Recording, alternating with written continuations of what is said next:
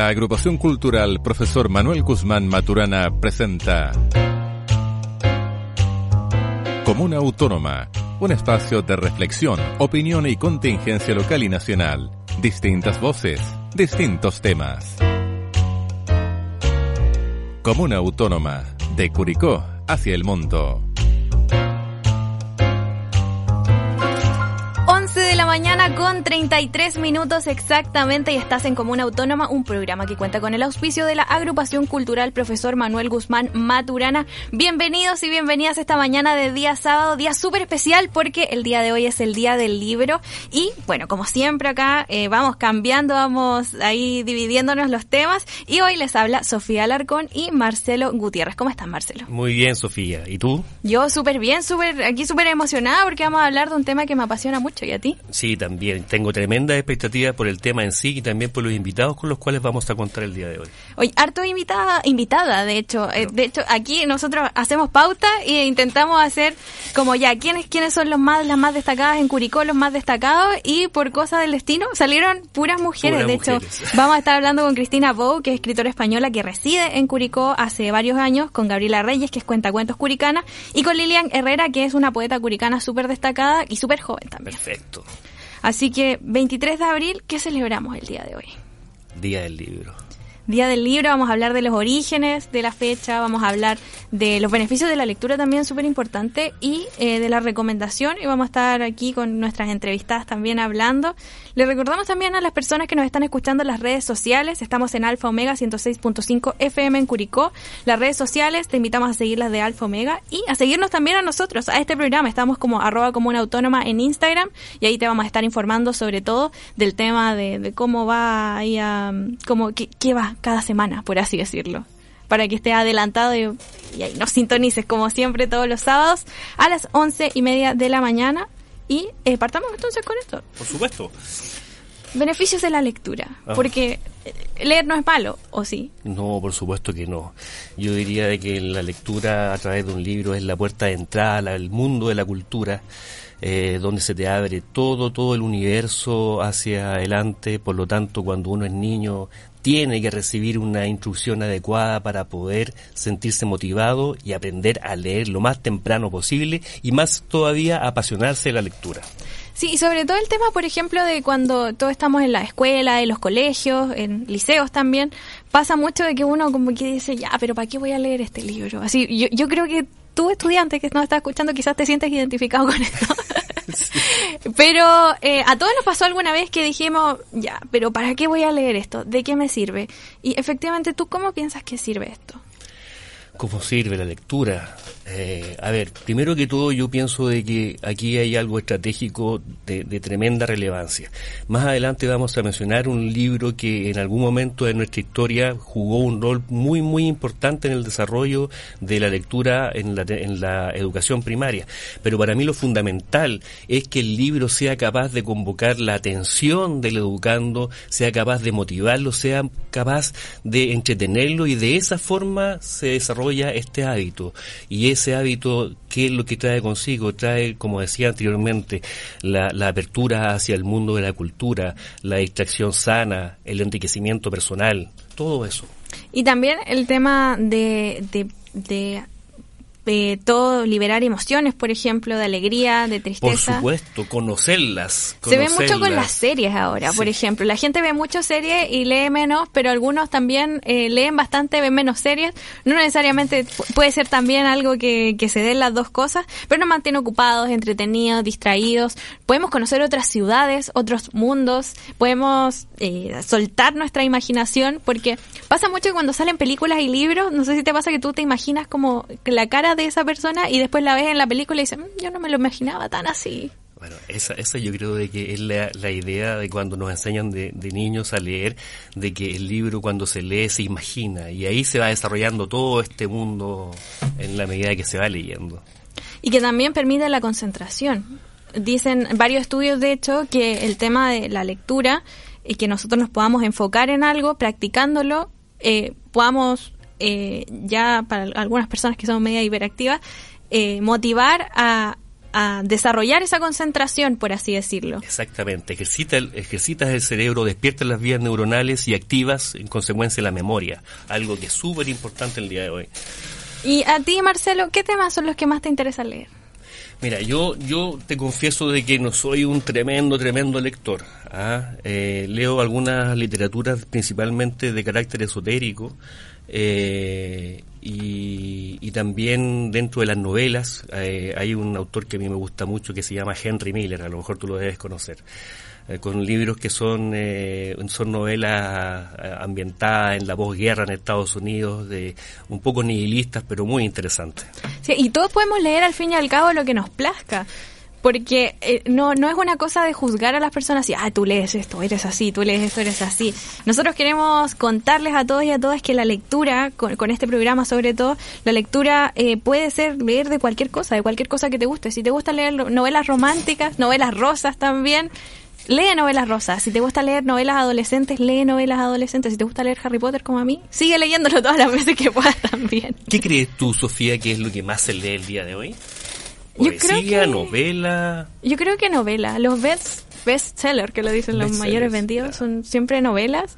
Hubo un tiempo en que de hecho los más vendidos eran eh, novelas eróticas, de hecho. Hubo un tiempo que estuvieron muy de moda y la gente como que empezó a sacar ese tabú de, que estaba leyendo ahí en el metro ahí una novela erótica y eh, cosas que pasaban y ahora se está leyendo mucho las cosas de autoayuda. De hecho, el autoayuda está pero súper... Sí, sí, todo eso del mindfulness y todo eso. Sí, de hecho, eh, uno de los libros más vendidos y destacados eh, hace unas semanas era un libro, es un libro que se llama Manual del Adulto Funcional que es de María José Castro, de hecho que ella tiene un podcast que se llama Con la ayuda de mis amigas. Y ese libro, yo de hecho lo compré por eso, porque yo dije, yo estoy entrando al mundo de, la adultez funcional y te da tips, de hecho, de, de cosas así como ya cuando laves la ropa, trata de no juntar la ropa blanca con la ropa oscura. Y es ah, súper entretenido, porque lo, lo, hace de manera, te lo cuenta de manera súper chistosa, entonces al fin y al cabo eh, tú dices, ah, sabes que no me había dado cuenta de esto, podría hacerlo de esta otra forma, así que al fin y al cabo la lectura puede tener cualquier tema. Con este boom de la gastronomía, yo también eh, he leído libros de gastronomía, libros de recetas. De recetas. A mí me gusta mucho cocinar, he leído harto libros. ¿Y cuál es tu recomendación? Bueno, a mí me encanta la comida peruana, así que un, un libro básico de cómo se prepara el ceviche, más sencillo de todos, para mí ese es, es el ideal. Es, es un libro que es, es de un, de un eh, chef peruano que murió, se llama Watanabe. Ese es el apellido, no lo recuerdo el nombre. para preparar la, leche, la leche de tigre. Con leche de tigre y todo eso y, todas las salsas picantes había y por haber. Pueden ser hábitos, hábitos, lectores, así se dice. Hábitos lectores también leyendo libros de cocina. Sí, al fin y al cabo, todo está permitido en el mundo de la literatura. Y eh, el mundo de la literatura parte hace mucho tiempo. Eh, en algunos países se celebra más que en otros. Y por ejemplo, en Barcelona, en España, se celebra como si fuese una, una fiesta del, del, del, pueblo, por así decirlo. Porque ese mismo día ellos celebran a San Jordi, que es el patrón de Cataluña, y es un día muy especial. Todo es, la gente se regala libros y rosas esos días, y eh, se forma eh, como, el, imagínense la Alameda de Curicó, pero llena de puestos de libros antiguos, libros nuevos, autores firmando sus libros también. Así que esperemos que vayamos para allá también en el futuro y, podamos hacer algo así. De hecho, en la plaza también, eh, el día de hoy, en la plaza de Curicó, eh, hay una feria de libros para que también a las personas que les gusta leer puedan ir a... ¿Y esto en Cataluña, en toda la región o en algunas ciudades particulares? Eh, por lo que yo sé, eh, se celebra como en Cataluña en general, pero en Barcelona se celebra esta gran feria de la literatura. Eh, pero la gente ahí se regala rosas y libros. Rosas y libros. Sí. Qué belleza. Y el 23 de abril, fecha muy importante para la literatura, que por eso estamos haciendo el programa del día de hoy, eh, también es una fecha en la que murieron, bueno, se eligió por la UNESCO, es el día de hoy como Día del Internacional del Libro, porque eh, fue la muerte de Cervantes, sabemos que es un, gran escritor. Eh, bueno, el día que se consignó su muerte, porque la verdad es que el dato freak es que murió el 22, pero el 23 eh, lo, fue el funeral, por así decirlo. Y Shakespeare también, que murió el 23 de abril, según, eso sí, ahí calzando fecha, según el calendario juliano, eh, que es el 3 de mayo del calendario gregoriano, pero 23 de abril de todas formas en alguno de los universos en los que vivimos. los dos grandes de cada uno de sus respectivas lenguas. Claro, así que se conmemora también a ellos. Hablemos un poquito de la historia del libro. Sí, hablemos un poquito de la, historia. Eh, partiendo desde el año 4000 antes de Cristo, los símbolos, los símbolos en aquel tiempo donde el ser humano trataba de plasmar ese conocimiento, se imprimían con una herramienta puntiaguda sobre una tablilla de arcilla que se sacaba después. Las incisiones con forma de cuñas eran breves y estaban dispuestas en forma piramidal. Imagínate, 4000 antes de Cristo las personas tratando de plasmar sus conocimientos en una cosa. Después avanzamos al 2400 antes de Cristo, un poquito más moderno, un poquito, y nos trasladamos a Egipto que donde nace el papiro, que se extrae de, una, de una médula de una planta, de hecho. Exactamente. De ahí salen los papiros que son, para que se lo imaginen si no los conocen, que son estas cosas como que se enrollan, este que parece papel que se enrolla. Eh, y ahí ellos eh, los, los pegaban, se secaba y quedaba algo parecido a una hoja donde se podía escribir con una cosa que se llamaba cálamo, eh, obtenido del tallo de una caña que lanzaba una especie de tinta pero 100% natural todo, todo orgánico, como se podría decir. Y imagínate, imagínate un libro de 16 metros de largo, era un papiro de 16 metros. de la gente que metros. Escribía, escribía, escribía, escribía, sí con esos extremos de madera donde se enrollaban, o sea, los anteriores y estos eh, en la práctica eran libros que no era muy fácil, o sea, eh, documentos que no era muy fácil movilizar. No te lo podía llevar a la playa. Exactamente, por ejemplo. Oye, y, pensemos 2400 antes de Cristo, estoy sacando algunas cuentas, eh, pensando la vigencia del papiro, o sea, fueron miles de años de vigencia del papiro. Sí, de hecho, eh, todavía en los museos más importantes internacionalmente se muestran estos papiros que eran unas cosas gigantes también y que tienen miles de años y que yo también me imagino que cuesta mucho conservarlos al día de hoy porque son de material totalmente orgánico y como sabemos ahora, con todo el tema de la sustentabilidad, las cosas orgánicas se destruyen con el tiempo, se vuelven a la tierra, por así decirlo. Entonces, el tema de conservación de los papiros, si usted tiene la posibilidad de ver un papiro alguna vez, por favor sáquele una foto porque va a ser un momento importante y va a estar eh, al lado de viendo un material que puede que sea de 2400 años antes de Cristo. Así que mm. muy importante. Nos trasladamos a Roma y Grecia. También los romanos y los griegos escribían sus cosas y lo escribían en tablillas de cera, que es lo más parecido a, que, a lo que conocemos al libro hoy en día. Tablillas de cera. Porque ellos eran más prácticas no, tampoco se lo pueden llevar a la playa, pero sí las pueden tener arriba de una mesa. E imagínese una tablilla que uno podía pasar una página de, de, un lado a otra, al fin y al cabo. Y también ellos colgaban estas tablillas eh, en las paredes para tener cosas ahí en las paredes como de, me imagino que tiene que ver con el tema de las leyes, por ejemplo. Seguramente. Porque está relacionado al conocimiento, a ese tipo de conocimiento. O sea, en Roma está el tema de la de la legalidad, donde nace todo este tipo de, de, cosas, me imagino que tenían que tenerlo escrito en algún lado. Muy probablemente para eso.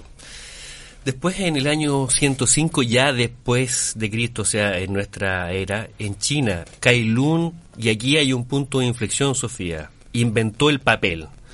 Después, en el año 400 a 600 después de Cristo aparecieron los primeros manuscritos iluminados en hojas de pergamino. Estos valiosos libros estaban escritos a mano por los monjes decorados con materiales preciosos como plata y oro, coloreados con tintes brillantes y adornados con ilustraciones detalladas. Imagínate, yo ahí de hecho le decía, le decía a Marcelo justo antes de que empezáramos el programa, si ustedes vieron Trek, eh, es el libro que sale donde están las leyendas, que salen eh, estos dibujos, por ejemplo, de dragones y cosas así, que estaba, son libros grandes que estaban iluminados por una especie de lámpara y ahí se podía leer solamente si uno parado leyendo un libro en un pedestal, no se lo podía llevar a ningún lado tampoco. Así que, y eso estaba en China, pero después claramente se masificaron a otros lados y eso es lo primero que conocemos más cercano a un libro. Correcto bueno, libros de cuentos de hadas de la antigüedad. Y después tenemos el primer libro impreso, que eh, claramente también esto sucedió en China, eh, pero claramente esto no, no se podía llevar a cualquier lado, no era tan masificable, por así decirlo. Y después, este señor que se llama Johannes Gutenberg, que quizás lo conocen, eh, imprime el primer libro, pero con una imprenta, lo que puede ser más masivo. Por supuesto, podríamos decir de que el libro aquí comienza a democratizarse. Sí, él, él se, básicamente se llevó la idea que tenían los chinos a Europa y ahí dijo, ya, ¿cómo lo hago? ¿Cómo lo hago para que esto pueda ser más masivo?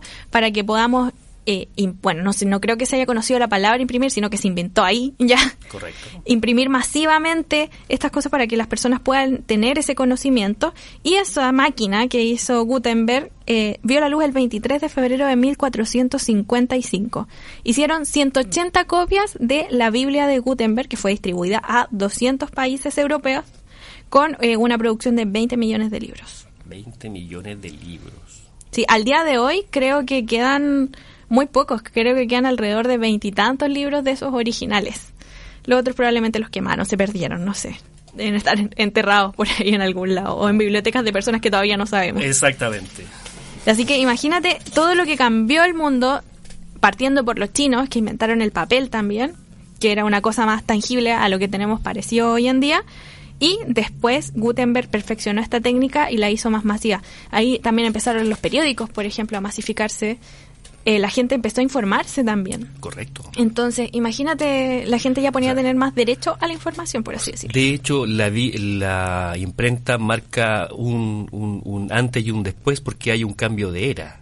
O sea, comienza la, la, época moderna eh, y con eso deja el medioevo atrás. Y por último, tenemos los libros digitales que el año 2000 se publicó el primer libro digital. Ayer, básicamente.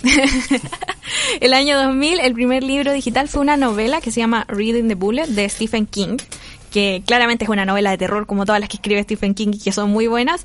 Y en un solo día se vendieron 400.000 copias y un año después, el 2007, Amazon lanzó el Kindle, que es que para los que no lo conocen, el Kindle es básicamente una tablet, pero solamente para leer y es más parecido al libro que al a mirar una pantalla, porque no tiene es opaco. Ah, perfecto. Entonces, ahí podemos ver que pasaron muchas cosas desde que el papiro hasta el libro digital o el libro que podemos leer en nuestros teléfonos actualmente. Y en estos últimos minutos de, de, este, de, esta primera parte también tenemos recomendaciones del libro y queremos hablar de un libro muy importante. Se trata de un libro que podríamos considerar como la piedra angular de la educación primaria en nuestro país. Eh, fue su, su autor es eh, el profesor Manuel Guzmán Maturana, eh, es quien entrega eh, nuestro nombre inspirado en la corporación cultural que nosotros trabajamos. El libro se llama Libro de Lectura. Son cinco libros para el segundo al sexto año de la escuela primaria. Estamos hablando, Sofía, en los años 1905, en, la periferia de todo el mundo cuando comienza a diseñarse la ley de instrucción primaria. O sea, cuando país comienza a tomar en serio el tema de la instrucción de los niños. Pero Marcelo, primero expliquemos quién era el profesor Manuel Guzmán Maturana. El profesor Manuel Guzmán Maturana es un hombre de vida pública, eh, radical de su postura política, también fue un insigne masón. Eh, eh, don Manuel Guzmán Maturana fue un diputado por eh, una de las eh, zonas de Santiago en los años 1910, 1920. Falleció cerca del año 1940 aproximadamente. Y eh, todos quienes conocemos la historia de don Manuel decimos de que este país tiene una tremenda deuda con el legado que él dejó. De justamente estamos hablando de este libro que eh, conversaba hace poco rato antes del programa con don Boris, a quien le preguntaba si él sabía la, la vigencia de ese libro aproximadamente y me dijo de que el libro estuvo vigente hasta cerca del año 1958. O sea, estamos hablando de cerca de cuarenta y tantos años en los cuales este libro se utilizó. Este era el libro del colegio, por así El libro con el cual el niño comenzaba a leer. Y hay una cosa, pero que a mí me llamó poderosamente la atención. Eh, dice el autor, comillas, lo que debe ser un libro de lectura para los escolares. La misión del libro es enseñar a leer inspirando amor por la lectura, que se forme el hábito de leer. Su confección obedece a un plan general lo considera como una obra nacional, perdón, educadora de la voluntad y formadora del carácter.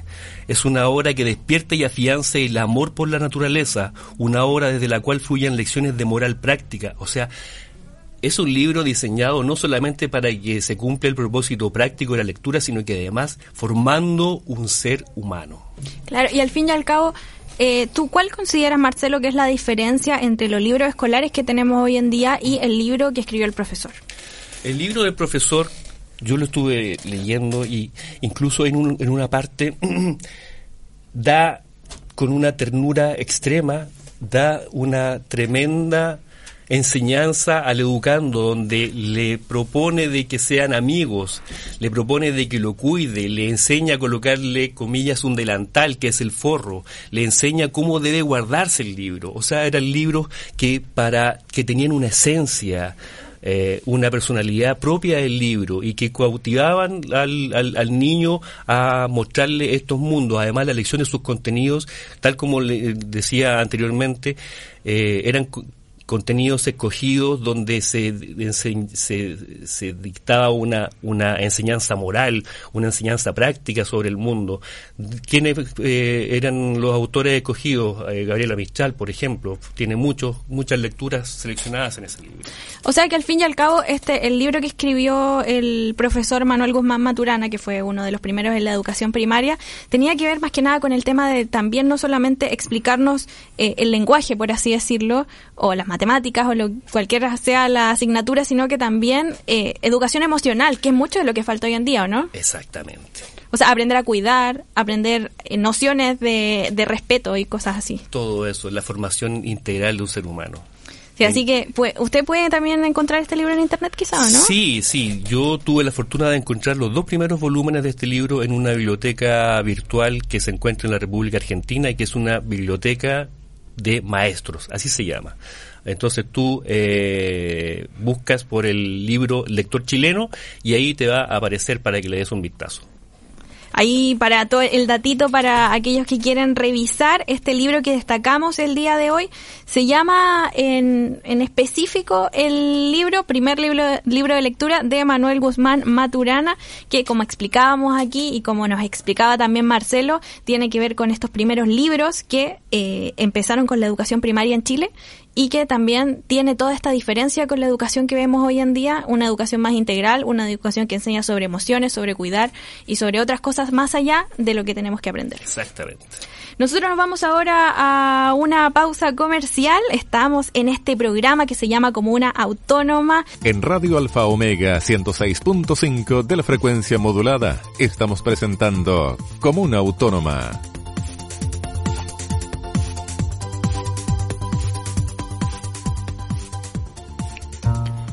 12 del día ya, ya pasamos la mitad de este día sábado, Día Internacional del Libro 23 de abril. Me encuentro como eh, este día sábado ya con Marcelo Gutiérrez, quien eh, me acompaña en este programa que se llama Comuna Autónoma. Estamos en Radio Alfa Omega 106.5. Redes sociales, les recordamos, siga Alfa Omega y también te invitamos a seguirnos en Instagram en este espacio que se llama arroba comuna autónoma. Les habíamos contado ya que teníamos unas entrevistas destacadas acá en Curicó y eh, estamos conversando en el Día Internacional del Libro para conocer, para compartir experiencias respecto al mundo de la literatura. Estamos en el estudio de Radio Alfomega con Cristina Bou, que es escritora y residente en Curicó, y Gabriela Reyes, que eh, ayuda y es profesora, ayuda al fomento lector y también cuenta cuentos a niños y a niñas. Eh, bienvenidas a Comuna Autónoma. ¿Cómo están? Hola, muchas gracias por la invitación. Gracias. Sí, feliz de estar acá con ustedes. Eh, bueno, partir con eh, Cristina. Cristina, has escrito dos libros, escribes cuentos también. Eh, ¿Cómo es la experiencia de escribir historias desde, desde Chile y sobre todo desde Curicó, sabiendo que tú vienes de allá, del otro lado del charco? Sí, yo, bueno, yo soy española, no lo puedo negar, pero llevo, llevo ocho años y medio ya aquí en Curicó, así que me siento curicana. Mis dos hijos han nacido, han nacido aquí, así que, vamos, estoy súper arraigada. Y bueno, la experiencia. Em, las dos novelas que, que, escribí, como tú bien has dicho, las escribí desde aquí. Eh, un poco con la nostalgia también del, del país, ¿no? De, la tierra de uno. Pero sí que en ambas quise eh, como incluir toda la experiencia que yo estaba viviendo aquí en, en Chile, en Curicó para ser exactos, y en ambas hay una referencia, bueno, hay dos protagonistas en, en cada una que son curicanos, curicanas en este caso. Así que esa fue mi, mi forma de integrar lo que estaba viviendo aquí con, con mis novelas, en realidad. Y Gabriela, eh, tu labor en la pandemia fue esencial para acompañar a las familias, para sobre todo que escuchaban tus relatos, que sentían esa calma, al menos a mí me pasó cuando te escuché, eh, de alguien que te estaba leyendo un cuento, pero no solamente te lo estaba leyendo, sino que lo estaba dramatizando de cierta forma. Era un espacio familiar para niños y niñas. Eh, ¿Cómo viviste esa experiencia? Bueno, primero tengo que agradecer porque la idea de comenzar a grabar, de encender una cámara y comenzar a grabar eh, cuentos, eh, fue de una exalumna de mi colegio, de Francisca Vélez, que me llamó por teléfono y me dijo, profe, eh, usted tiene que hacerlo. es un espacio de relajo, un espacio de contención a través de la literatura, tan necesario ahora. Entonces, bueno, dije, ¿qué tanto? Hagámoslo. Y apreté rec y comencé a grabar mi primer cuento. Y claro, poco a poco me fui dando cuenta que además de fomento lector, los libros nos acompañan, nos acarician en los momentos de dificultades. Entonces sentí que era un, aporte claramente para los niños y también me di cuenta que la llegada eh, al, a los niños era, era, no sé, calidez, era, era efectivamente brindar un espacio de contención a través de la lectura. Eh, recibí muy buenos comentarios, empecé a, a, grabar para el colegio, también para mis redes personales y, y, así, tratando de compartir la lectura como lo que es un espacio de, de calidez, de contención, de experiencias. Qué maravilloso. Y aquí también vamos a hablar también de ese tema, de qué es lo que nos trae la lectura. Recuerden que estamos en Radio Alfa Omega conversando con Cristina Bou y Gabriela Reyes, destacadas exponentes de la literatura curicana, que eh, claramente aquí nos vienes a hablar de libros, 23 de abril, Día del Libro. Sus lenguajes dialogan en muchos sentidos, no solamente en el tema de la literatura, sino que en la motivación a, a que los niños y niñas se vinculen con los libros. eh, ¿Qué las motiva a ustedes a seguir con este camino? Ahí abro el micrófono para cualquiera que quiera hablar. ¿Qué, no, ¿Qué, me motiva a seguir escribiendo? Pues claramente, eh, primero compartir estas historias que uno crea, que uno tiene dentro, y luego que, que, alguien las lea y que con que haya una persona que te diga, ¿sabes qué? Me emocioné, me gustó, me hiciste pensar, bueno, eso vale cualquier hora gastada delante de, del ordenador. En concreto, como os decía, yo tengo dos hijos y para mí es un placer, uno es muy chiquitito, es un bebé, pero es un placer ver a la otra querer leer. Eh, bueno, ahora está aprendiendo a leer, así que ella tiene como mucho, mucho interés. Tenemos la casa llena de cuentos. Me hubiese encantado escucharte, pero no, no sabía de esta iniciativa que estás haciendo. Y, y sí, claro, es súper importante transmitir ese amor por los libros a los niños, que son los adultos y los escritores del futuro también no solo a los niños, sino como te comentaba también a, a todos, a adulto mayor, a, a cualquiera en realidad. Sí. A mí ahí en el tema de, de, los libros me gusta enfocarme en el público infantil, porque creo que siempre está la base ahí. Uh -huh. Y generalmente en los colegios que tienen preescolar hasta cuarto medio, como es el caso del colegio en el que trabajo, eh, de repente preescolar pasa un poquitito a segundo plano. Pero nos olvidamos que ahí, hasta los seis años, el niño es una verdadera esponjita. Correcto. Todo lo que nosotros podamos sembrar en el preescolar va a dar frutos después en enseñanza media. Así. De hecho, hay estudios eh, que dicen que, por ejemplo, la prueba PISA, que es una prueba internacional como para medir eh, cómo estamos uh -huh. los lo que pertenecemos al, al, a la, al OCDE. Eh, la prueba PISA, una de, lo, de las cosas que mide es si el niño tiene libros en casa porque ya el solo hecho de tener un libro en casa despierta algo, despierta una curiosidad, una necesidad del niño por, por, por conocer este mundo de las letras ellos imitan. Entonces, como Exacto. decía, yo tengo un bebé y cuando ve a su hermana ponerse a leer o a ojear sus cuentos, él se pone al lado con su pequeño libro de cartón a intentar pasar las hojas. También, obviamente, no sabe lo que está haciendo, pero está imitando y eso es eso es crear esa semilla. Claro. Ahora también pasa, ¿por qué mencionaba el tema de la pizza? Porque a nosotros, eh, como que en el área de educación, los libros para nosotros son una herramienta, por lo menos en educación, para que el niño logre éxito en determinadas pruebas estandarizadas. Uh -huh y no es el sentido de la lectura, no es el sentido de la literatura. De repente cuando eh, los profesores damos un libro y tenemos una prueba escrita del libro, en cierta forma estamos matando este placer por leer que es tan necesario vale. despertar y mantener vivo durante los primeros años de los chicos. Entonces, eh, yo creo que es como un, un, deber de todo profesor y de toda madre también poder abrir las puertas de la lectura a los más pequeñitos y acercar con amor, con calidez la lectura para que el día de mañana los chicos cuando tomen un libro, les digo yo a mis apoderados, sientan ese calorcito del hogar. Vivimos lamentablemente una, una era en la cual el libro tiene un montón de competencia en lo, en lo que se refiere a, atraer, atraer la atención de estos niños. Según ustedes, ¿cuáles serían las estrategias adecuadas como para, para que eh, los padres que están en la casa puedan eh, aplicarlo en sus hijos como para incentivar el interés hacia el libro más que hacia el tablet o más que hacia la computadora. Bueno, perdona, no, adelante. Gabriela Mistral siempre decía, hacer leer como se come todos los días, basta que leer sea un ejercicio natural. Entonces yo creo que no vamos a poder eh, transmitir el amor por los libros y la lectura a los niños si tenemos nosotros todo el día como padres el teléfono en la mano. Obviamente. Entonces yo creo que es necesario que eh, los, los papás tomemos conciencia de la importancia de, de, la literatura en los niños, de la lectura, que abre el pensamiento, es transversal a todas las áreas, eh, ayuda también con el tema de las emociones. Entonces, quizás establecer momentos importantes dentro de casa como una rutina establecida, donde se apague la televisión y todos en familia, papá, mamá, abuelito, tía, quien esté con los niños, eh, pueda tomar un libro y compartir un ratito la lectura. Cuando, como decía Bela Mistral, lo hacemos un ejercicio natural, se adquiere el hábito. Y gracias al hábito se adquiere el placer de leer.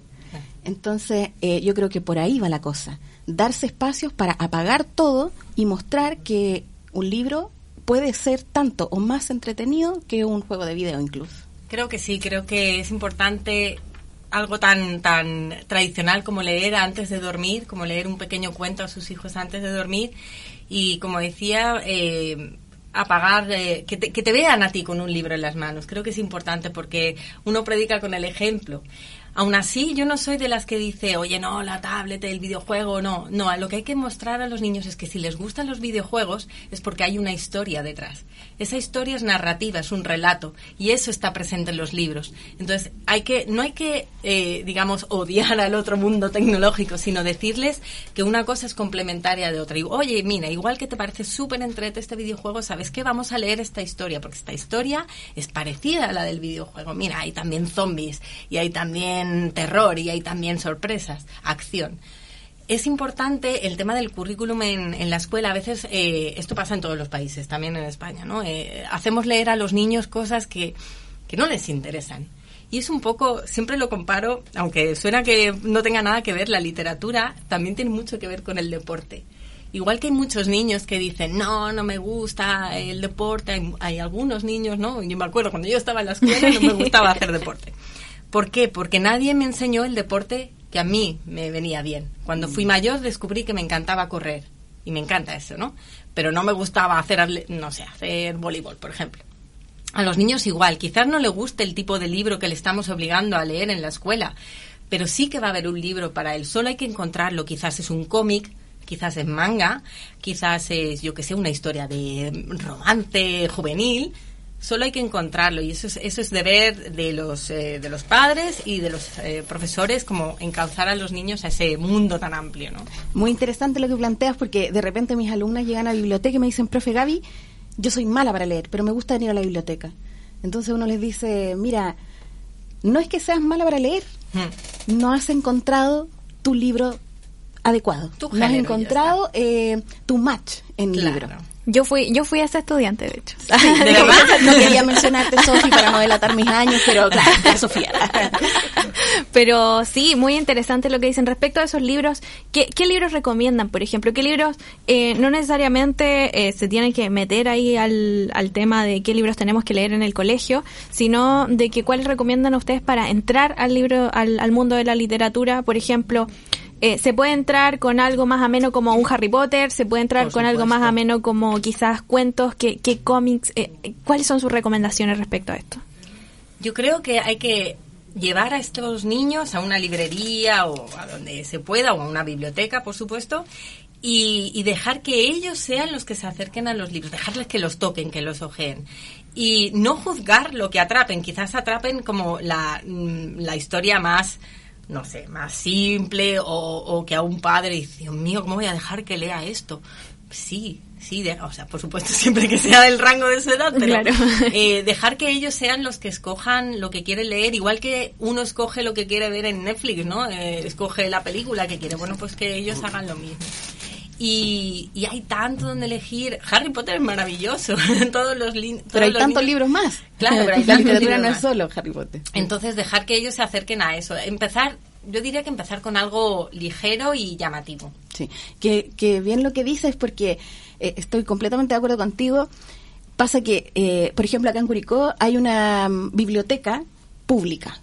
Todos los curicanos pueden asistir. Bueno, en realidad hay dos. Mira, bueno, una para una que está enfocada como para público infantil, que está justo en la bajada del cerro. Claro, sí. Entonces, hay donde ver libros, porque generalmente la gente recurre a, no, es que los libros están tan caros, eh, no podemos acceder a ellos. Pero las bibliotecas están, están en los colegios, funcionando cada día mejor, están en las bibliotecas públicas que se pueden visitar, pero cuando uno camina por la Alameda, uno ve a la gente que va eh, a pasear, a caminar, a tomar heladito de repente en la Alameda, pero ¿en qué momento llevas al niño y lo pones en, en un contexto de lectura? Entonces, también esas visitas, agendar de repente en familia, yo los invito a todos a agendar visitas a la biblioteca, porque ahí es donde el niño o niña va a poder encontrar este match con su libro. Eh, buscar, revisar. Ahora, eh, cualquier material impreso yo creo que nos sirve para estimular la, la lectura. Claro. La primera etapa siempre va a ser la decodificación, que se puede practicar con cualquier cosa que tenga letras, ¿cierto? Y ya poco a poco se va adquiriendo el, el gusto y la facilidad para leer y comprender. Mira, voy a aprovechar lo que has dicho de la biblioteca porque yo como que soy muy soy muy fan de la biblioteca de Óscar Ramírez, que es la de la Bajada del Cerro. Tengo muy buena llegada porque he estado haciendo, como os comentaba, un taller literario para adulto mayor allí. Sigue eh, sigue habiendo un taller literario, todos bueno, ¿Cuáles son los horarios? Hay un taller literario, bueno, esto ya lo aparto un poco porque no es, infan- no es público infantil, pero hago eh, semana sí, semana no. Hay dos talleres literarios en la biblioteca de Óscar Ramírez, que son los martes por la mañana y los viernes por la tarde. Y os animo a todos a, a participar. Pero lo que quería decir de la biblioteca es que esta en concreto, uno tiene como concepto de biblioteca el sitio donde uno va y tiene que estar así callado y "Ch, niño no toques que va esta biblioteca no es así para nada. Uno entra le reciben con una sonrisa un hola estás en tu casa los niños andan correteando eh, hay un hay un espacio enorme con sofás con disfraces con juegos y además con libros para los niños. Y los niños llegan ahí se tumban en la alfombra lo sacan todo o sea que, que van a jugar realmente. Así que les animo a agendar esta visita eh, familiar Qué interesante, no me imaginaba que podía ser así. O sea, para mí la, la biblioteca es poco menos que un recinto con un silencio sepulcral. Sagrado, Exactamente, sin ningún. y todo ordenadito, y si acaso alguien hablaba un poquito más fuerte, todo el mundo te estaba mirando con cara de odio. Yo creo que porque tenemos la biblioteca que nosotros estudiábamos quizás, o en mi caso en la que yo estudiaba Pero para claro, la... Claro, pero claro, claro. tienes que estar así, pero esta no es así, esta no es así. Bueno, hubo una reestructuración de las bibliotecas que igual es importante dentro de, lo- de los procesos de, de fomento lector, eh, porque a partir del año 90 más o menos se crean las bibliotecas CRA y la biblioteca pasa de ser un espacio frío de silencio a ser un espacio súper acogedor para los niños. Entonces la biblioteca ya no solo es un lugar donde yo voy a encontrar libros, sino que voy a encontrar un centro de recursos para el aprendizaje. Voy a encontrar todo lo necesario para aprender, incluso espacios cálidos donde yo voy a poder relajarme, eh, juegos y todo lo vinculado a la cultura ahora se mueve dentro de las bibliotecas escolares. Entonces ahí aprovecho de saludar a todas mis colegas docentes que trabajan en bibliotecas escolares en, en las escuelas de Chile. Por ejemplo, la Pepita Flores de la Escuela Brasil, que siendo una escuela municipal ha hecho un trabajo maravilloso en su biblioteca CRA. Quería mencionarlo. Y eso va desde, desde la implementación de distintos libros hasta lo que al menos yo he visto exper- experiencialmente, eh, como cómo están distribuidos los libros en los stands, por así decirlo. O sea, son pequeños, los niños son pequeños, no van a alcanzar un libro que está ahí arriba y que ni siquiera lo pueden ver ni tocar. Exacto, es que ahí el mandamiento primordial es dejad los libros al alcance de los niños, siempre. Desde luego. Así es, en, estoy segura que en otras bibliotecas que comentaba, pero en, en esta biblioteca que os comento así es. Las estanterías son bajitas y uno puede armar ahí todo el desastre que quiera. Así que, fantástico. Y bueno, eh, ya hablamos de cuán importante sería la literatura para los niños y las niñas, pero eh, me gustaría también eh, que habláramos eh, de cuán importante es la literatura para los adultos. Eh, ¿Cuál es su opinión respecto a eso? Eh, hay, hay, algunas personas que dicen, ya, pero si yo, yo no leo nada. Pero estábamos hablando recién que Marcelo, por ejemplo, lee libros de cocina. Y eso ya es leer, eso ya es fomentar la lectura. ¿Cómo se fomenta la lectura siendo adulto y pensando que uno ya está perdido y que ya no puede empezar a leer algo? No, es que nunca, nunca, nunca es tarde. Para nada en la vida. En realidad nunca es tarde para nada en la vida. Pero eh, menos para leer, porque es lo que hablábamos un poco. Pues si a Marcelo le gusta leer libros de cocina, ¿por qué hay que decirle, oye, no, tú tienes que leer novela histórica, que lea libros de cocina y que lo pase bien. Eso ya es lectura. Uno tiene que leer de lo que interesa. Es lo mismo que estábamos diciendo de los niños. No, no tienen por qué leer literatura clásica si a ellos lo que les gusta es el cómic, ¿no? Entonces, eh, yo creo que al adulto hay que, hay que abordarle con, con la misma idea. Oye, mira, hay un género para ti. Si te gusta ver películas, te gusta leer porque es que es lo mismo, son historias. Solo tienes que encontrar aquellas que te gustan y hacer el pequeñito esfuerzo de empezar a como a pasar las páginas. ¿Qué, qué opina Gabriela tú respecto a esto? Eh, lo mismo, eh, es importante eh, darse el tiempo de, igual como cuando uno conoce a las personas, uh -huh. de abrir los libros, hojearlos, revisar un poquitito de qué se trata y de repente en esta, en esta búsqueda voy a encontrar el que es indicado para mí, el que va a llamar la atención. Por ejemplo, tú encontraste ahí uno. Claro. También hubo un mediador entre entre tú y el libro, que en este caso fui yo como tu profesora. Tú me dijiste, tía, yo no leo mucho, ¿qué libro me recomienda? No soy muy buena para leer. Entonces, ahí yo digo, bueno, ¿qué te gusta, Sofía? Mm. Crepúsculo, a la vena, vampiro. Entonces, claro, Crepúsculo. Bueno, pero la literatura, Sofía, más que Crepúsculo. Entonces, quiere decir que ya, si te gustan los vampiros, te gusta la fantasía, ¿cierto? Uh -huh. Mira, te animo a que leas este libro que es de una escritora española, Laura Gallego, La emperatriz de los etéreos. Yo creo que es un libro bueno. que a la Sofi la marcó. Hasta el día de hoy mi libro favorito. Muy Exacto. bueno, muy bueno. ¿Cómo se llama? La emperatriz, la emperatriz de los etéreos. De Laura Gallego García. Es una escritora de Genio. fantasía maravillosa. Oye, pero ahí, la misma Laura Gallego, ella empezó a escribir novelas a los seis años. Uh -huh. Seis años. Entonces, de a poco fue mejorando y ya a los 12 tenía publicado su primer libro, ha ganado premios internacionales. Entonces, vuelvo tomando los, apropiando de estos seis años, que la base siempre uh -huh. está en la edad eh, esponja. De los tres a los seis años, motivar la lectura para que cuando grande, aunque tú pierdas tiempo y, y durante toda tu adolescencia no hayas leído después de adulto, eh, vas, vas a encontrar un libro, vas a animarte a leerlo y vas a recordar este, este calorcito de... Gabriela, al respecto, eh, ¿tú crees de que estamos haciendo bien las cosas en cuanto a política educacional como para para, para que eso resulte. Por ejemplo, el libro con el cual los niños de hoy están, o él o los libros con los cuales están aprendiendo a leer, ¿son libros realmente interesantes para ellos? ¿Son libros bonitos? ¿Son libros o, o, o genera ese rechazo o un libro más que queda ahí, que, que ni siquiera se ojea, que quedan casi nuevos? ¿Qué mm. crees tú que estamos haciendo?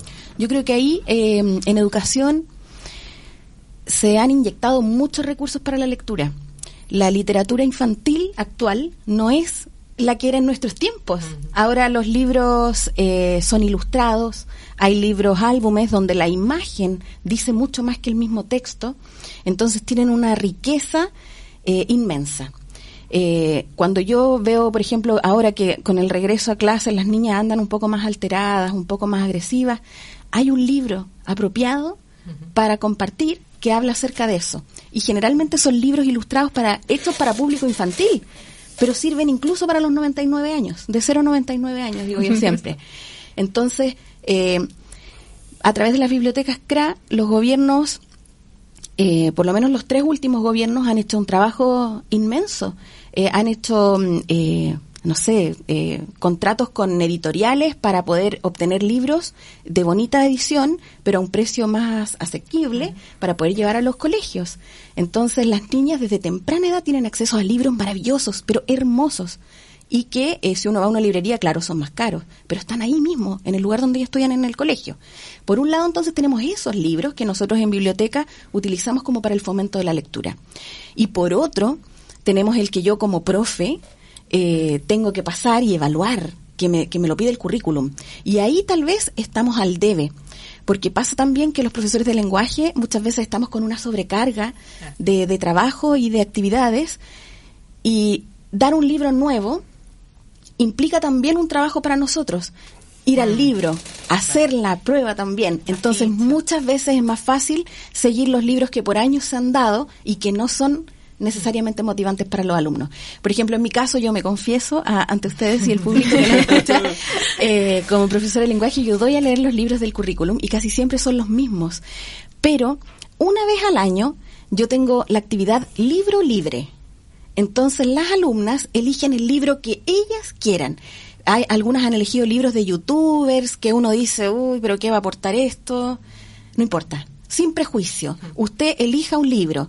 ¿Y qué es lo que mido yo? A través después de, una rúbrica, un instrumento de evaluación, yo mido la exposición de la niña eh, presentándonos el libro. Qué buena idea eso. Y la exposición la pueden hacer a través de un booktuber, grabándose ellas. Bueno, queridas amigas, yo les vengo a presentar este libro y lo hacen muy estilo YouTube, eh, booktuber. Eh, o pueden hacerlo a través de un labbook, que es una manualidad donde ellas van haciendo, no sé, un, un análisis de los personajes, de los conflictos, las acciones principales, etcétera. ¿Qué es lo que quiero decir?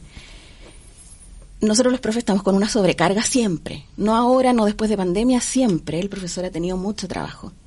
Pero de repente respirar profundo y en el beneficio de nuestras alumnas, dar un espacio para que ellas puedan elegir libremente un libro y evaluarlo. Si la evaluación en realidad no es el fin, a nosotros, ¿qué es lo que nos interesa? Que la niña sea capaz de disfrutar un libro. Claro, porque es lo que decías tú, sin prejuicio. Está claro que quizás como tú, como profesora de lenguaje, no elegirías ese libro por su lenguaje, por su contenido, por lo que sea. Pero es que estás, si, si le prohíbes ese libro, estás precisamente desincentivando que se acerque a la lectura. Quizás su primer paso sean los libros de los booktubers, que no vamos a hablar de eso, pero eh, quizás luego se acerque a otro tipo de libros, ¿no? Un poco lo que decías, pues de Crepúsculo salto, que no tengo nada en contra de Crepúsculo, luego saltamos a Laura Gallego, que es una estupenda escritora, ¿no? O, así puedes llegar a, cualquier eh, grande de la literatura fantástica como Tolkien o, o Ende o yo qué sé. Entonces eso, no, no, no, no desincentivemos cuando ellos mismos tienen las ganas de acercarse a un libro escrito.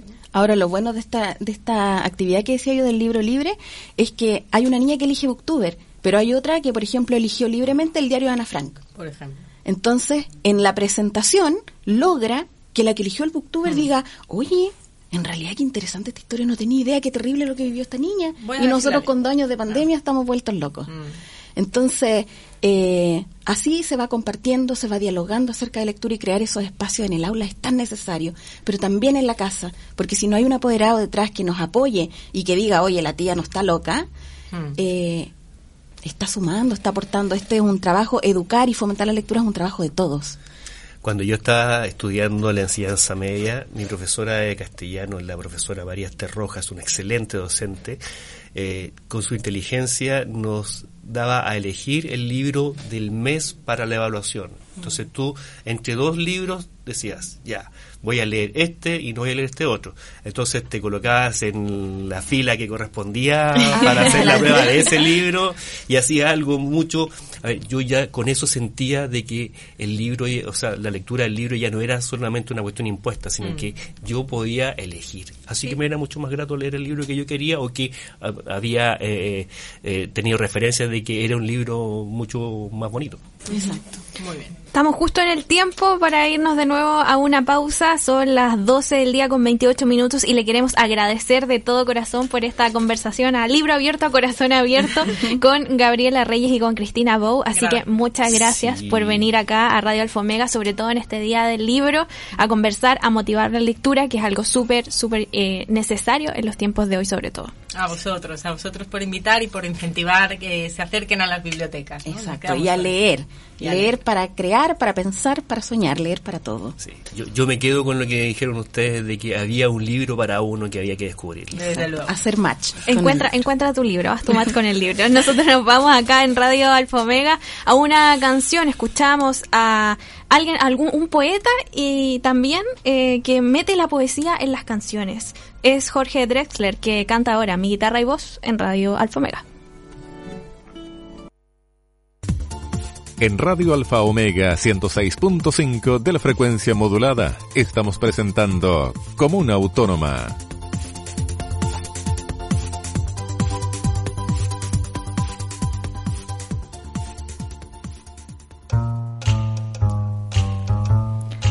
12 con 36 minutos, estamos en Radio Alfa Omega con este programa que se llama Comuna Autónoma, celebrando el Día del Libro. Tuvimos un panel espectacular recién hablando con dos mujeres destacadas de Curicó, hablando de literatura que están vinculadas 100% a la literatura y sobre todo a la literatura en niños y niñas. Pero eso nos pasamos a la poesía, ¿o no, Marcelo? Así es.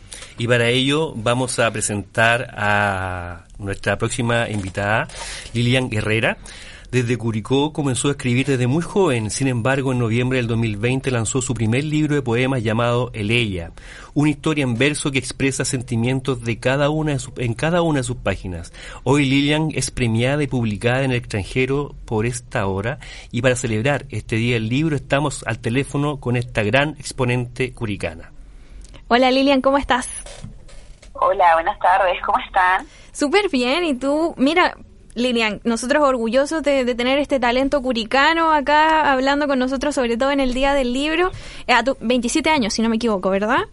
Eh, además de realizar tu trabajo como profesora, te lanzaste a publicar tu primer libro, Cómo es escribir poesía y publicar un libro, sobre todo viniendo desde, sabemos que las brechas son grandes entre región y Santiago. Eh, ¿cómo, ¿Cómo fue esta experiencia? Compleja, emocionalmente compleja y de proceso también eh, largo, extenso. Eh, te toma muchos desafíos eh, personales, ya uno le hace dudar muchas veces un camino de incertidumbre, pero cuando uno está ya motivado y, quiere lograr, quiere llegar a la meta, no hay nada que se, uno se la interponga. Oye, ¿y de dónde viene esta inspiración para escribir el ella? la verdad, en base a la experiencia principalmente, eh, y uno también ahí que se pasa el rollo. Así que creatividad y experiencia es la base del libro, ¿ya? Eh, no, y, como te comentaba, bueno, eh, ya he hablado anteriormente con, contigo, pero para la gente que no me conoce, yo escribo desde muy chica, entonces, como también decía en la entrevista anterior que estaba escuchando ahí a Daniela y a la a la Claudia. A, eh, a, Gabriela y a Cristina, justo. A la Cristina, sí. A la Cristina, siempre le confundí el nombre. Así que tiene razón que desde muy chiquitito uno desarrolla el gusto por la literatura y también a escribir, ya sea leer o escribir. Entonces, eh, cuando uno ya crece no, no hay mucho que uno pueda negarlo. Así que no, como, como decía, siempre desde la experiencia, desde la imaginación, la creatividad, los sentimientos. Para escribir poesía tienes que sentir mucho eh, para poder transmitir también. Lilian, hace, hace un tiempo fuiste publicada en una revista de literatura mexicana y fuiste finalista representando a Chile en el concurso internacional de la editorial española venezolana J. Bernaville. ¿Cómo fue el proceso y, y cómo te sentiste en esa experiencia? Bueno, eh, en torno a la revista mexicana fue el primer intento que yo hice internacional. Eh, fue como más que nada, sin mucho, mucha expectativa. Eh, fue toda una sorpresa, fue todo algo nuevo, eh, porque además esta revista era digital, era pequeñita, por lo tanto decidí comenzar algo que, que no, no me fuera tan, tan radical. Eh, pero no, fue súper fue súper eh, rico porque además los chicos fueron súper amables, eh, acompañaron una edición muy linda, eh, con un dibujito precioso y el poema que está, que está en, ese, en esa revista digital tiene que ver con el pueblo araucano y con lo que es Chile, así que hay algo ahí de Chile en esa revista mexicana en el norte acá del continente. Y respecto al concurso, la verdad fue una sorpresa porque ellos me mandaron la invitación a mí, habían escuchado de mí, eh, por lo tanto les llamó la atención y me invitaron a participar. Eh, evidentemente aproveché la oportunidad que me estaban dando y postulé con un, con un poema eh, que lo hice especialmente para, para el concurso. Aquí sí que mi amiga Camila me, me, está escuchando, ella es bailarina y se dedica también un poco al, al baile español, por lo tanto lo tomé igual eh, un poco como referencia, como inspiración para crear este poema que se llama La Sevillana y está ambientado en toda la parte sur, un poquitito de, de, España, ¿ya? Eh, y ahí quedé quinta finalista el año pasado, en, en diciembre, y ahora eh, hace unas dos semanas aproximadamente salió esta antología eh, que es una edición también muy muy linda que están sacando los chicos que se puede comprar por Amazon y, y no, yo súper orgullosa también en ese sentido de representar Chile. O sea, es una editorial que trabaja con muchos escritores internacionales. O sea, he conocido mucha gente de Venezuela, de Ecuador, de España. Así que no, eh, cuando uno ya se dedica a esto, vas conociendo mucha más gente y, se siente mucho más rico. Es como encontrando una familia en el camino. Y Lilian, actualmente estás en el concurso Oscar Wilde eh, como una de las integrantes del Team Chile. ¿En qué consiste esta competencia y también cómo se te puede eh, apoyar eh, en el extranjero participando? Imagínate como representante de Chile, pero también de Curicó. Sí, sí, bueno, yo siempre digo que vengo de Chile, de Curicó y siempre del campo. y además también hay siempre mujeres, así que siempre hay el toque, el toque obstinado que una tiene, que es su sello pero ha sido súper emocionante, no he tenido la oportunidad de compartir con las otras chicas del Team Chile. Eh, claro, nos vemos cuando tenemos que presentar, eh, son súper geniales ellas, o sea, de verdad que son increíbles, em, pero eh, ha sido súper gratificante, o sea, estar eh, presentando y, y representando también a Chile. Em, ayer, por ejemplo, tuvimos un la segunda fase, porque ya pasamos a la segunda fase, eh, que consistía en una pequeña entrevista personal para que nos conocieran tanto los otros escritores, los otros poetas, así también como el público. Y ya, por lo que tengo entendido, la próxima semana ya ellos van a deliberar y pasamos a la última ronda, espero, y ahí es donde también el público participa. Entonces lo importante es que el público nos vaya conociendo, eh, sepan a qué país uno representa para que ya la próxima semana o las próximas, eh, en los próximos momentos, cuando ya tengan que influir el público, obviamente, y Chile siga en competencia, ¿ya? Eh, éramos, si no mal recuerdo, como seis u ocho personas que componíamos el Team Chile, por lo que tengo entendido vamos quedando cuatro o seis aproximadamente, la mayoría somos mujeres, por lo que tengo entendido. Oye, Lilian, ¿y este concurso, eh, ¿qué, qué ganan? ¿Reconocimiento, publicaciones? ¿Cómo funciona? ¿Y cómo podemos votar por ti? ¿En dónde seguimos las redes sociales? Sí, mira, eh, cuando, bueno, si nosotros logramos obtener acá el, el premio, eh, de partida es una publicación en una nueva antología, por lo que tengo entendido, y ya hacer la cara visible durante todo un año de la editorial en el país de origen. Ya como yo les comentaba, son varios países que están concursando, por lo tanto, si, no sé, en el caso de que yo quedara representante del Team Chile, yo sería la cara visible de la editorial eh, Bernavis acá en, en nuestro país y eso involucra publicidad, presentaciones, libros propios, propios, perdón, concursos, perfeccionamientos. O sea, te van a dar el, el, apoyo y el financiamiento también, que al fin y al cabo el financiamiento, el financiamiento, perdón, es una de las cosas que más cuesta. Como poeta cuesta muchísimo. Claro, y recordar que estamos conversando con Lilian Herrera, poeta curicana, y eh, también vamos a preguntarte sobre tus proyectos. Marcelo, ¿tienes alguna pregunta al respecto? Lilian, entre tus proyectos actuales está una nueva obra, pero esta vez en el mundo de las novelas. ¿De qué se trata? sí, bueno, está muy bien informado hoy. Eh, yo también, bueno, aparte de escribir poesía desde muy chica, entonces a escribir eh, novela. No recuerdo cuál de los dos fue primero, pero vamos a colocar que fue junto. Uno llevó al otro. Eh, sí, yo también escribo novela, ya tengo una novela terminada. Eh, tiene como 300 y tantas páginas, son 37 capítulos, fue una aventura, de verdad que yo me sentía un personaje ahí en el libro, eh, yo de repente decía, oh, no, va a pasar tal cosa, y de repente, no sé, el personaje tomaba otra decisión y yo así como, ¿y qué va a pasar? O sea, de verdad que para mí fue una aventura, lo pasé súper, súper bien. ¿Y de qué se, cuál es la temática de esto? De, eh, adelantan un poquito la historia también.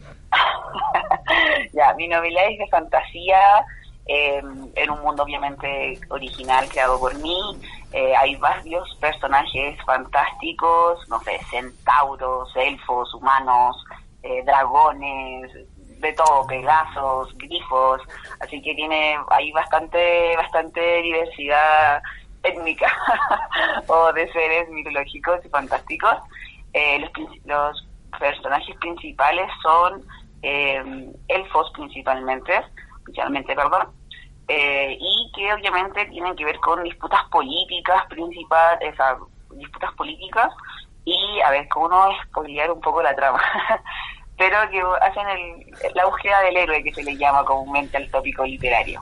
Lilian, eh, te quiero consultar lo siguiente el proceso creativo y operativo entre escribir un género y otro son demasiado distintos. Eh, hay un ejercicio eh, complejo para pasar de uno a otro. ¿Qué, ¿Qué, me podrías decir al respecto? La verdad es que es muy buena pregunta. Primera vez que me preguntan algo así. Y la verdad es que sí. Eh, a mí no se me hace tan difícil, pero ahora que lo pienso, realmente el proceso creativo entre escribir poesía y entre escribir una novela es totalmente diferente. Eh, yo cuando escribo una novela siento que hay una voz externa que me va contando esta historia eh, y donde después uno tiene que estar hilando estos estos trocitos y va construyendo la historia. Acá ya es un proceso más de ir reflexionando, pensando, creando, o sea, mucho más eh, estandarizado, por así decirlo, mucho más sistemático. Y la poesía eh, para mí es totalmente diferente, algo muy, muy natural. Eh, y como te digo, viene mucho como del sentir. De repente, no sé, veo una piedra, por así decirlo, y ojo la piedra. Entonces, eh, pues totalmente diferente. Oye, y para las personas que te están escuchando, estamos hablando con Lilian Herrera, poeta curicana y ya futura novelista curicana también, eh, y estas personas que todavía no se atreven a ser escritores y tienen ahí el bichito que les está picando, ¿cuál sería tu mensaje para ellos en el día del libro?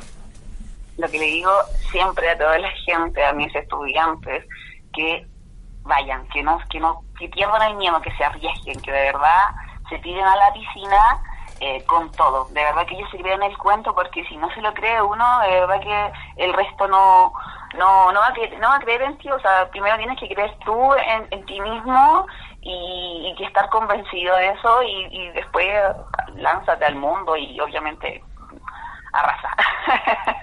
Arrasando. Como dicen los chicos ahora con todo, si no, ¿para qué? Muchas gracias, Lilian. Oye, y para terminar ya la entrevista, cuéntanos eh, de nuevo eh, cuál es el concurso en el que estás participando y cómo podemos apoyarte. Ya, mi concurso en el que estoy eh, trabajando ahora en este momento es un concurso internacional, se llama Competencia Oscar Wilde 2022. La está realizando el grupo Bernaville o la editorial Bernaville. ahí les voy a dejar su Instagram que es em, editorial editorial J. Bernalí, eh, para que la busquen, igual te la puedo mandar ahí por, interno. Y la publicamos eh, ahí en las redes sociales, todo. claro, sí. Eh, son una editorial que ha ido creciendo rápidamente con el paso del tiempo. Comenzaron en Venezuela, han llegado a España y también se están asentando en varios países de acá de Latinoamérica, entre, entre ellos Chile. Y ahí eh, probablemente vamos a tener que votar por ti la próxima semana, ¿no? claro, sí. Eh, de todos modos, en mis redes sociales, principalmente en mi Instagram, Lilian-Herrera, que es mi Instagram en el que escribo. Eh, ahí subo constantemente información y voy actualizando sobre la situación, cómo el concurso, eh, si avanzamos, si no avanzamos. Así que ahí también pueden estar eh, observando atentos qué, qué va pasando con este concurso. Muchas gracias Lilian. Feliz día del libro para ti y te damos las gracias por participar en este espacio llamado Comuna Autónoma. Y te deseamos además el mayor de los éxitos. Muchas gracias. Quería mandar un saludito a toda la gente de Cuico que me está escuchando, que ya me estaba escribiendo, y también acá en el norte de nuestro país, que vivo eh, hace un mes acá en Calama, en la Tierra del Sol y Cobre, eh, a mis colegas, a algunos alumnos que también me están escuchando y principalmente a mi mamá ya en Curicó, a mi mamá María Elena, eh, que yo sé que me está escuchando, fan número uno. y obviamente por todo el, el, apoyo que me dan y que me brindan, que eso a uno le, motiva mucho. De verdad que eso le motiva mucho a uno. Sí, hay pura motivación ahí con todo el, fan club de Lilian Herrera en Chile y en Curicó. Te mandamos un gran abrazo, Lilian, que estés súper, súper bien. Muchas gracias. Un abrazo, Lilian. Muy bien, gracias por la oportunidad, Sofi y también Marcelo. Chau, chau. Chao, chao. Chao. Conversábamos entonces con Lilian Herrera, poeta curicana, ya va a sacar su libro y hay que apoyarlo la próxima semana también, porque producto curicano, producto bueno. Por supuesto que sí, haciendo patria. Dicen por ahí de que en todos lados del mundo siempre hay un curicano. Es verdad, es verdad. Yo creo que podría comprobar esa teoría si es que algún día viajo más. Oye, Marcelo, el día de hoy estuvimos en este programa dedicado a la literatura porque hoy es el día del libro. Eh, estuvimos hablando de varios temas, estuvimos hablando de los beneficios de la literatura, estuvimos hablando del libro que destacamos, que es un libro eh, del profesor que lleva el nombre, esta fundación Agrupación Cultural. Agrupación Cultural, ahí yo poniéndole cualquier... Esperamos pronto ser algo como lo que tú dices. Para allá vamos, yo veo el futuro, era por eso. El profesor eh, Manuel Guzmán Maturana, eh, destacamos eh, este libro hoy en día muy importante para la educación primaria en Chile y también hablamos de la historia del libro, del, desde el papiro hasta el libro digital. Exacto. y también tuvimos grandes conversaciones, ¿o no? Por supuesto que sí estuvimos conversando con tres invitadas, dos de ellas presenciales, eh, y hemos aprendido un montón sobre los géneros literarios, sobre los proyectos que ellas eh, están emprendiendo y cuál ha sido su experiencia en cada una de sus áreas. Em, Marcelo, para ir terminando ya, ¿qué, ¿qué libro recomiendas tú para el día de hoy? Para el día de hoy, o qué estás leyendo que quizás pueda ser recomendable? hoy día a mí me encantaría leer eh, poesía y para eso me encantaría el libro Los versos del capitán de Pablo Neruda. Los versos del capitán de Pablo, literatura chilena. Y literatura que no sea poesía, ¿qué libro recomiendas? Bueno, eh, yo estoy leyendo otro libro de, de Henry Miller que se llama Nexus ¿Y de qué se trata? Oh, eh, es la vida de un escritor en Nueva York eh, con toda su problemática social, urbana. Es un libro muy, muy interesante. Algo lento, pero, pero es una novela como decía anteriormente, de los tiempos de la, de la posguerra, eh, por lo tanto, con la depresión, problemas económicos. Es una, una, una novela de la vida de un personaje, la vida urbana de un personaje que trata de hacerse su mundo saliendo a flote en la literatura. Muy bien, muy buenas recomendaciones. Yo les quiero, por mí les recomendaría siempre leer Harry Potter por toda la vida, eh, pero también la poesía, como hablábamos recién, el libro de, de Lilian también es muy bueno, se llama Eleya, pueden encontrarlo virtual y también en librerías de acá de Curicó.